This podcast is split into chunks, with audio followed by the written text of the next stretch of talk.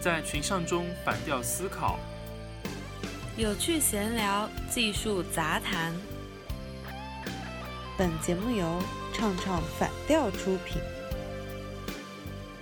Hello，大家好，这一期又是我 Nico，以及持续待在德国家里，非常非常想吃火锅的媒体人圆圆。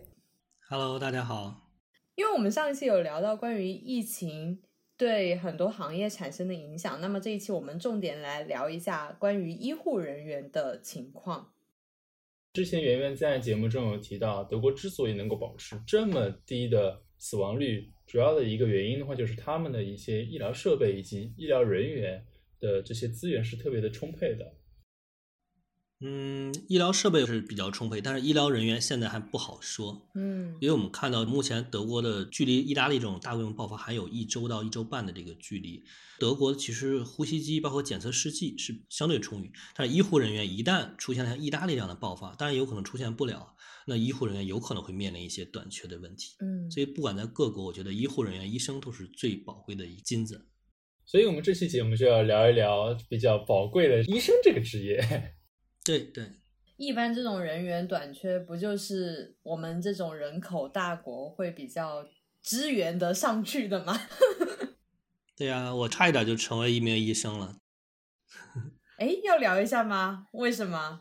因为我高中是学理科的嘛，而且我家人也都是从医世家，我母亲非常想我成为医生。结果那年高考，我很想来德国嘛，学了德语，那跟医生呢就错过了，后来就没有参加高考。所以我对医生是非常崇敬，我的妹妹、弟弟都是医生，啊，医生世家，他们每天给我做诊断，线上的诊断。那你以后的一些健康管理的话，其实都可以咨询身边的这些亲人了，所以你以后应该会非常的健康。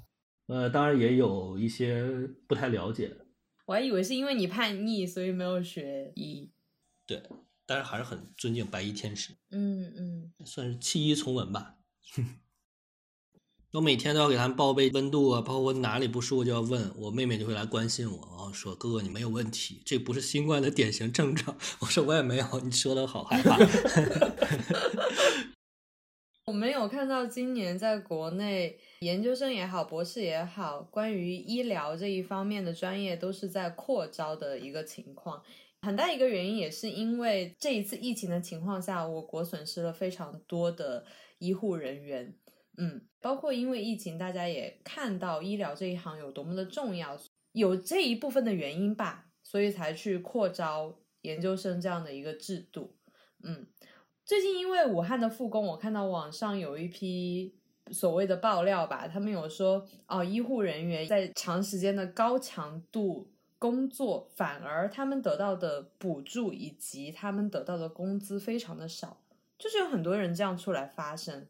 现在越来越多的人还为医生鸣不平，我觉得这个情况还是应该要保持一定的理解吧，因为医护人员确实在这场疫情中做出了非常大的一个贡献，大家都是有目共睹的。这些人不应该被亏待，也不可能被亏待。而现在他们被钱少发的更可能的原因，我觉得是因为现在很多的经济活动是停滞了的嘛，所以存在一种现金流吃紧的这种情况。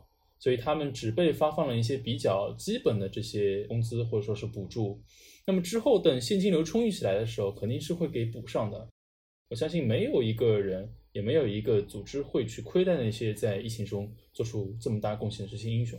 嗯，圆圆，你那边在柏林的情况，医疗人员会比较吃紧吗？他们也会受到非常大的重视吗？是这样的。呃，因为我们知道，在德国呢，医院呢分为四类，其实，在欧美国家差不多吧。有那种是公立社区医院，有私人医生，然后大学医院、民营医院和教会或者宗教组织办的医院。那德国的疫情情况下呢，不是所有的疑似患者都是要去大医院去检测，而是在德国柏林设了很多的小的检测点。那需要检测的需要满足三个条件：第一，有没有接触过重症患者或者接触过确诊患者；第二，有没有发热、咳嗽症状？第三，你是不是在五十岁以上？这三个条件满足两个才能给测。就是首先是不一定要去测，测完之后，我们在德国柏林可以开着车就去测，测完以后几个小时就能出结果，这是很快的。出完结果之后才要决定。如果你是轻症患者，那你不用去医院，那自己在家隔离；如果是中症或者重症患者，才需要去医院来让医生做这样的护理。去医院之后呢，我看了一些德国媒体报道呢，在德国的医院目前来说，基本能确定医生和护士都是有口罩可戴的。这跟前期的意大利是不一样的，因为德国可能发展比较晚。那目前来说，德国的这个医疗设备比较足，重症呼吸机比较足，然后药品也还是有的，一些西药，还有就是我们的测试的试剂也比较足。目前来说，德国的医生至少在柏林来说还是不是很紧缺的，因为我还看到报道，前不久。德国还接收了四十七名从意大利来的重症患者来德国来治疗，所以目前来说，德国这个医护工作，不管是人员数量和这个医疗设备，还是有一定的富裕的。医生作为社会地位比较高的一份职业的话，在德国他们是一个什么样的收入水平？德国的平均年薪的话，应届毕业生去年的一个统计来说，排名第一的专业就是医学类的专业，本科毕业生的平均年薪大概在五万欧元左右。也就是说，每个月可以达到税前四千欧，这是相当高的一个水平了。而我从事医生行业的朋友们，基本上年薪都超过了七万欧元。嗯，也就是说，每个月的五六千的税前收入是可以保证，这是一个很高的比例。来做个对比，在柏林的一个普通公务员的税前年薪差不多是三千欧元，税后可能拿到就是两千欧元左右。那医生呢，可能是他的两倍左右。国内相比，医生的这个收入，相较于律师，相较于金融行业来说，嗯，还是收入能保障的。你看，圆圆就是差点就成了一个钻石王老五。德国真的很缺医生，因为德国是人口老龄化也比较严重，将来的医护护理，包括德国的一些尖端的，比如放射科，它的一些研发人员都是很缺的。举个例子，比如说前阵有难民危机，有很多叙利亚和中东来德国来工作的人。那如果是德国政府知道你是在当地从事医生的话，有这个医疗经验，那会很好的找到工作。而且据说以难民身份逃到德国的叙利亚牙医都可以拿到六万欧一年的收入。天哪，在德国做医生真的好棒啊！我现在去重新读个本科还来得及吗？如果没有疫情的话，德国的医生其实享受的假期和福利跟普通的从业者是差不多的。中国的医生我们知道吗？越老越值钱嘛，但是的话会很累很累的。我有很多家人做医生嘛，就基本上每天有很大的压力。但在德国还好，嗯，他们的治疗理念不同，嗯嗯，对中国更多是医生来治，我们医生每天要经历过数百个病人来看这个症状来判断，而德国需要的是仪器，需要是拿那个数据来说话，嗯，拿这个化验结果来说，所以他们的医生其实给的建议很少。德国的看病经历，我觉得可以专门拿一期来说，那这里就不展开了。有很多吐槽的点，也有很多值得夸奖的点。对，好了好了，下期嘉宾预定，继续是圆圆。哎，说到这个数据的话，医疗方面被人工智能替代的可能性有多高呢？嗯，我曾经写过一篇文章，就是德国我们知道也有工业四点零，有人工智能，但是最不可能被替代的专业，嗯，之一就是医生。但是基本的这种操作，比如手术，有可能被人工智能来确定。对，我看到麻省理工有一些相关的论文，也是说，就是手术的一些精密度可能会由人工智能去替代掉。嗯，这个观念还是蛮有意思的。虽然我没有看过这篇文章，但是如果用人工智能代替人来做手术的话，这一点在我的认知范围它不是手术，它只是手术里面有一部分的工作，有一部分的工作哦，嗯。类似于你要探测某一个身体的部位啊，就是精密到一个情况，那个时候需要人工智能。就是说，在手术的部分，比如说做癌症切除手术的时候，有一个环节我知道是要做那个病灶的一个审查的，就是说切下来的癌变的部分，你要做切片去做分析，这一部分的话是专门要交给一个医生去进行检查的，看你割下来的部分是不是真的有癌变。对对，这一个的话其实特别依赖。医生的个人的经验，甚至出现了一点点的偏差的话，可能就会病人没有被清除干净癌细胞的这样的一种情况。如果说利用人工智能深度学习去分析细胞这些图像，那就能够大大提高检验的准确性。对啊，毕竟我们人人都不是良医里面的那个神医嘛。嗯。对人工智能还是帮助确诊或者分析数据，真正决断和一些精密的操作，可能目前来说还是需要依赖人工来完成。哎，我之前还有看过另外一篇学术论文嘛，是一七年发布的，是有两个牛津大学的经济学家他们分析了七百零二个细分职业的情况，看他们是否是会被人工智能所替代。其中有十大低危的职业就包括了医生，具体的来说，有包括是内外科医生，他们可被替代的概率是特别特别低的，仅仅为百分之零点零零四二。也就是说，他们是几乎不能够被人工智能所替代的。还有一些什么呢？比如说像职业护士，他们能够被人工智能所替代的概率也非常的低，仅仅是百分之零点零五八。所以，如果有人还有选择自己未来职业发展的道路的机会的话，选择医生，哎，你就可以非常的高枕无忧了，你不会被人工智能所替代。还有可能一些什么，比如说职业的理疗师。他们也不太会被人工智能所替代，所以去做一些跟人接触比较多的、呃个性化程度比较高的这种工作，都是会比较好的。在德国行医还是挺难的，中国还有中西医之分嘛，德国基本上全是西医。对啊，像记者这一行就很容易被替代啊，真的很惨。所以我虽然没有再次选择做医生的权利，但是我有选择找一个医生做男朋友的权利。可以，很支持。一万就暴露了未来的一个择偶的方向啊！有兴趣的赶紧来勾搭一下。我也可以做红娘，我身边有很多医生朋友啊。我马上就去德国等着，等疫情结束我就飞过去找你。好，去当德国人的媳妇儿的话，还要不要去学一年半的 德语呢？呃，需要学德语，需要得到 A 一的水平。我说英语就可以了吧？不可以，嫁给德国人必须要学到 A 一的水平。我为了爱情，我可以学，很快了，很快了。以你这么年轻，很快就能学，我就可以教你。嗯，哎，那么有一点我很想聊啊，就是我们有提到这一次疫情，大家对医生的印象会有所改观。那么其实，在此之前，国内最紧张的就是医患关系了。嗯，所以如果我未来作为医生的家属的话，我也非常的紧张，德国那边的医患关系是怎么样的？德国的医生呢是最受尊敬的职业之一，嗯，而且我们是小病先到家庭诊所去看嘛，嗯，就是每个人都有自己的私人医生，呃，内科、外科、眼科、耳鼻喉科有自己的私人医生，去看了之后，他再来决定你需不需要去大医院做进一步的诊断。我们中国呢看医生呢去大医院排很长的队，让一个医生来决定你的生死。很多欧美国家都是这样，他层层的去跟你的症状在观察还是化验，再做进一步的诊断。德国是全民医疗保险嘛？可以不花钱看病，这点确实是。即使有误诊，人不会把这个怨气呢抛到一个医生身上，因为它是一个很成熟的一个医疗体系。嗯，化验结果都能说明很多的问题。但是这有一点不好，就是它的这个看病流程周期会比较长，慢，就是很慢，需要预约，需要去排，需要去一步步的检查。极端小小病发成大病，德国人心态还是比较好的。基本上我看到对德国医生不满的、吐槽多的，还是咱们中国人比较多。东西方的性格不一样，我们中国人得了病很焦虑，迫不及待知道我这个病怎么样，能不能好，就很焦虑。嗯，西方人他这个性格会很好，觉得啊，那我就信医生了，那我该怎么治怎么看嘛，他不会觉得这有什么问题。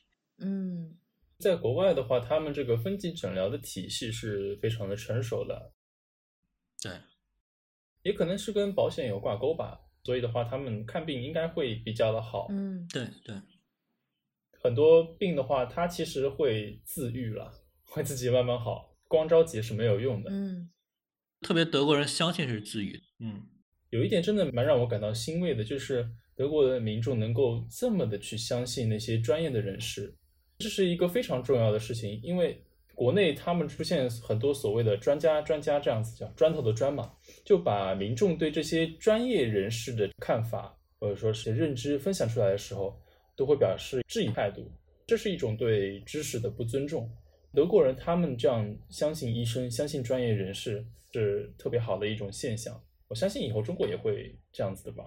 一定会的。特别是经历这场疫情，我能看到像张文宏医生、像钟南山、李兰娟院士，能够更加让大家安心、有威信。中国的民众。跟非典时期已经有了很大的一个提升，就是更加相信专家的意见，而不是一些小道消息、民间诊断。我们看到这次疫情的时候，囤绿豆的、囤双黄连的、囤醋的，还是少了很多。嗯嗯嗯。德国尤其是如此，德国也有柏林的夏利泰医院，我们在西城也有德国的钟南山和德国的张文宏，他德罗斯滕教授，他是每天都会给民众发很权威的这个研究的结果和数据。包括也在预测拐点什么之类，但是他们很少去预测，而一上来专家先把最坏的结果告诉大家，说如果不控制这个疫情，将会导致百分之六十到七十的德国人全部感染这个病。嗯嗯，对，一上来先把最坏的结果告诉德国民众，嗯所以德国人一听哇，很吓人。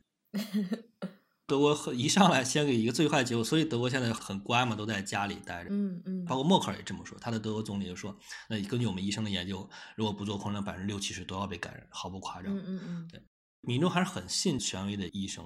嗯，其实这一次大家对新闻的一个观念也改变了。你像以前好多人不相信什么新闻联播啊，不相信人民日报啊、新华网啊这些，但是这次疫情，大家从一开始道听途说，看很多群，然后转发很多莫名其妙的小道消息，到现在大家还是会第一时间以权威消息为准嘛？对，因为小道消息只会引起恐慌嘛。对，所以除了恐慌就没有别的好处了。嗯我还想跟大家分享一点，刚才渊渊有提到，像张文宏医生啊、李兰娟院士啊，还有钟南山院士啊，他们在这次疫情中所做出的贡献和安抚民众、传播这些知识所做出的一些贡献是特别的重要的。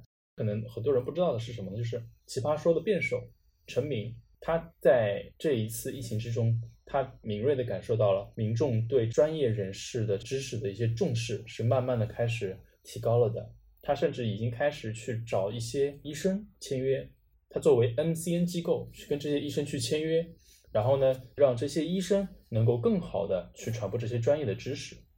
那不就跟丁香医生是一样的吗？开个音频节目，什么太医来了之类的。不仅仅是去传播知识哦，这些医生把这些知识给分享出去，他一定会去收获一批被他所服务到的患者。因为这样子的话，他的医院是在哪儿的，然后的话就可以专门去找他进行一些就诊，后续的一些服务会慢慢的带动起来。哎，这个 IP 概念的话，在柏林会有吗？医生的 IP 概念？嗯，做的没有国内好。嗯网络上，包括他的社交软件上，很少拿到像中国这种能够是，德国还是比较传统的。从它的移动支付和面对面来说，它还是比较相信一对一的去交流，没有像中国有这种很好的途径或者是网络社交的手段能够让民众接触的。嗯，可能还是网速不够快吧。我的意思是说，某一个人生病了，他去医院，他会指定去看某一个医生，或者是说你给我介绍柏林某一家医院的某个医生会比较好，对我会去指定去看这个医生吗？是这样的，每个人有自己的私人医生嘛，嗯，会建立在信赖基础上，包括推荐。所以为什么默克尔，德国总理默克尔被隔离呢？就是因为自己的私人医生应该是打疫苗的一个私人医生确诊了，他刚刚在周五打了这个疫苗，所以他就被隔离了。嗯 也有点惨，真的是。对，不过现在测了两次，这个莫大婶还都是阴性，嗯嗯说明这个病毒的传染力没有那么强，但是还是坚持在隔离，给民众一个以身作则。嗯，我还想聊的一点就是关于这个私人医生，因为我们知道在英国牙医其实是你会一直看这个牙医嘛，然后这个牙医就相当于是你的私人医生。国内的人一听哦，私人医生，那你一定很有钱吧？你有一个私人医生，是因为在国内的一个情况就是医生他的岗位流动性存在，所以你的医疗档案是不一定完全会在这个医生的名下的。就比如说我朋友他箍个牙。他可能前前后后就换了三家医院，就是因为要去追着那个医生跑。所以我就想问的就是说，嗯，在柏林那边，一个患者他的档案是跟着那个医生走，还是说就停留在那家医院？呃，因为是这样，这个医生基本上流动性很小的。柏林很多是子承父业，嗯就这个嗯诊所一直都在这个地方，可能很多年、几十年都没有变，因为有很多不同的科嘛。嗯私人医生也是分科的，比如说内科、外科、眼科、牙医。那一般来说的话，某一科的医生就是跟着这个医生走，因为这个诊所的医生可能有两三个，那么这一个科就两三个来处理，所以是跟着这样走。嗯，所以他们称私人医生也不过分了。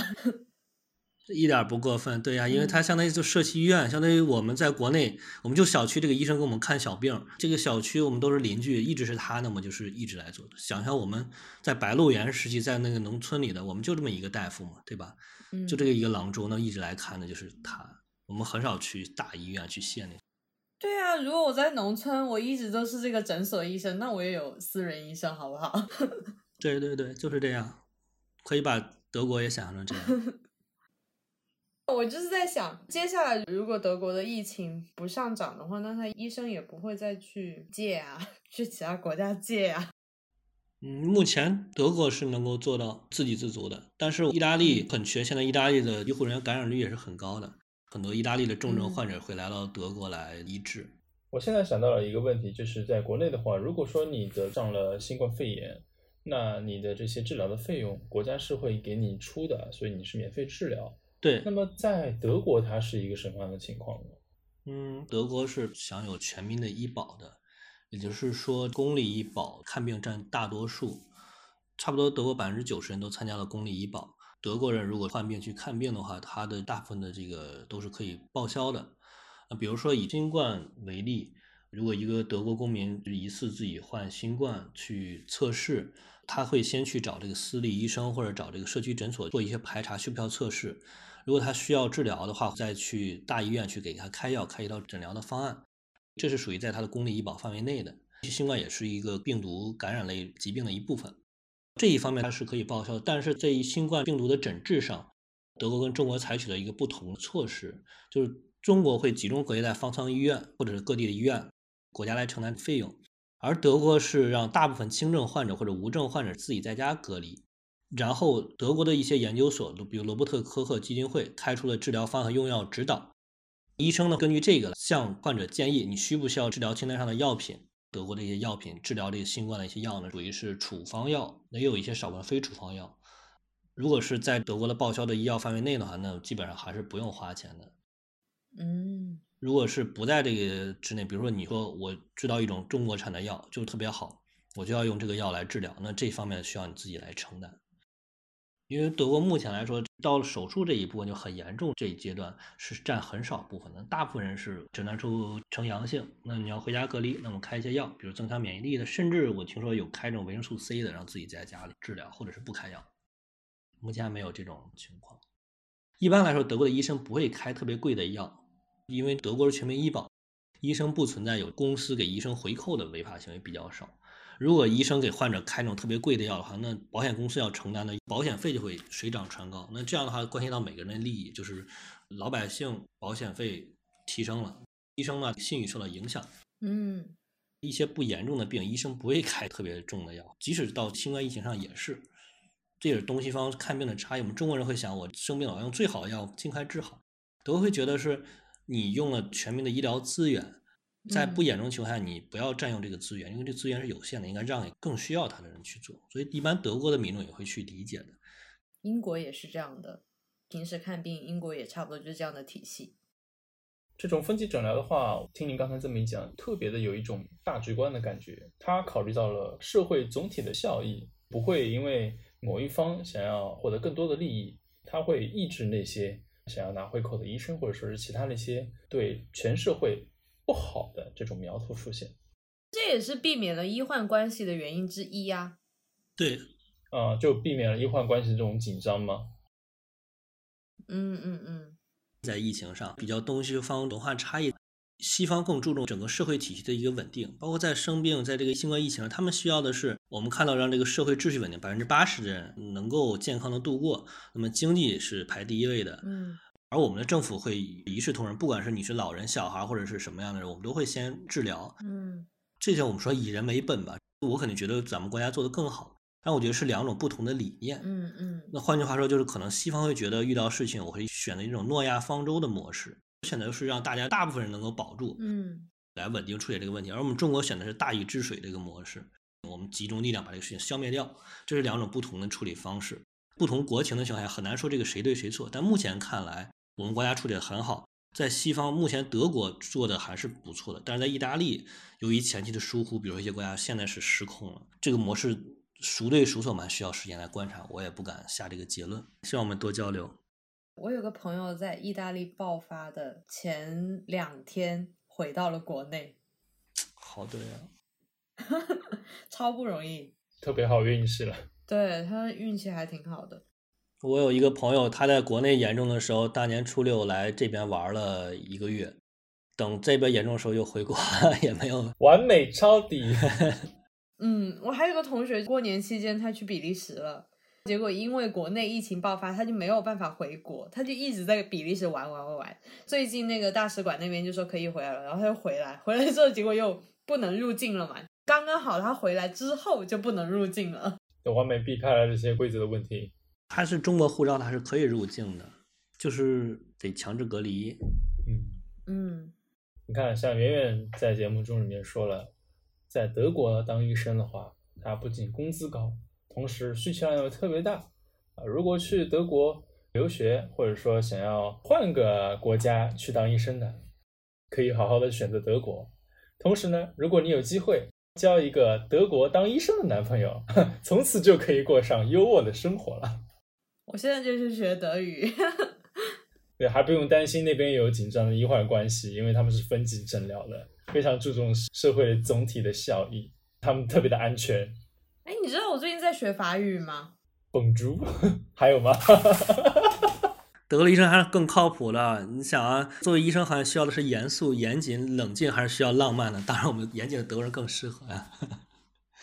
对，而且都还挺帅的，德国帅哥在等着你。嗯。好的，比你帅的这个标准去给我找。没有，那就很难了，那就很难了。看看德国国家队嘛，都是男模。好的，好的，好的。那我们本期节目呢就到这里了。如果你有一些关于医生方面的问题想要问的话，或者说对医生这个话题比较感兴趣，欢迎在我们的节目下方进行评论。每一期节目呢，我们都会抽取一位。评论的粉丝送出我们的精美礼品。我是 Nico，我是圆圆，我是一万，我们下期见，拜拜，拜拜，拜拜。